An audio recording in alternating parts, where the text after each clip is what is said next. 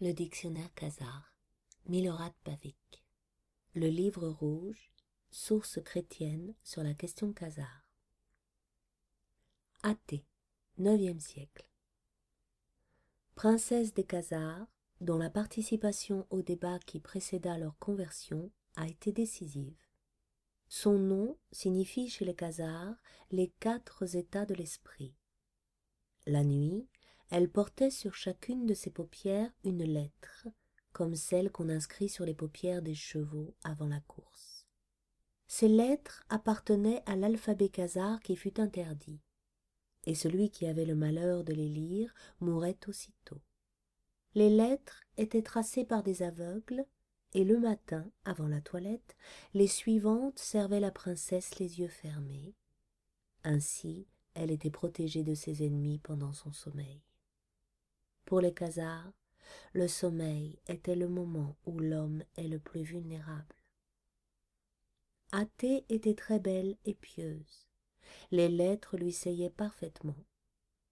Sur sa table, il y avait toujours sept sortes de sel, et chaque fois qu'elle voulait manger un morceau de poisson, elle trempait auparavant ses doigts dans un sel différent.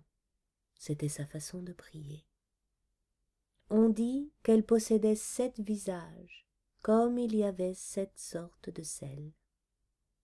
Selon une légende, elle prenait le matin un miroir et se maquillait d'après un modèle. Un ou une esclave, jamais deux fois le même, venait poser, et chaque matin, elle faisait de son visage un nouveau visage jamais vu auparavant.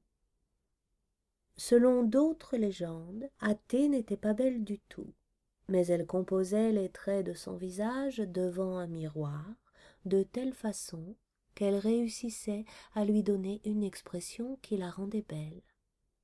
Pour obtenir cette beauté factice, il lui fallait fournir un immense effort physique, et la princesse, dès qu'elle se retrouvait seule, se détendait, et sa beauté s'éparpillait comme le sel.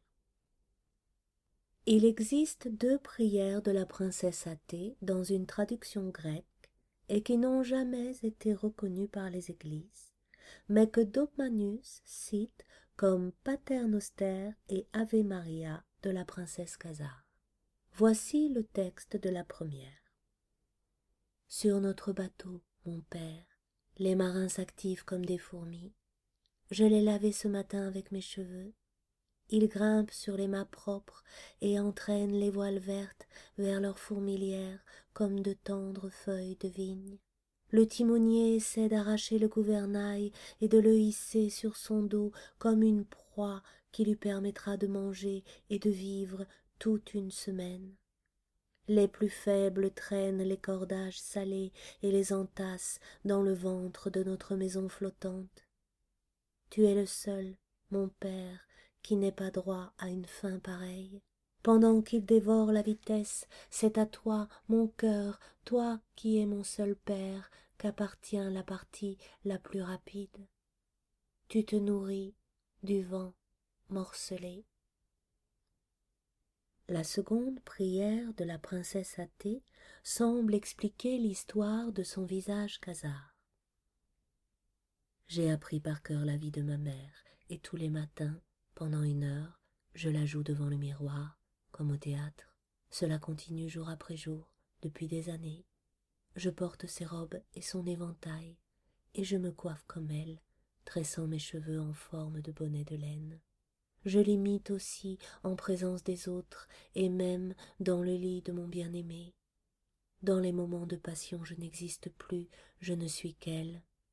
Je l'imite alors si bien que ma passion disparaît laissant la place à la sienne. Ainsi, elle m'a d'avance volé tous les attouchements d'amour. Mais je ne lui en veux pas, car je sais qu'elle aussi a été pillée de la même façon par sa mère. Si quelqu'un me demandait maintenant à quoi bon ce jeu, je répondrais J'essaie de me mettre au monde de nouveau, mais en me faisant meilleur. On sait que la princesse Athée n'a jamais réussi à mourir.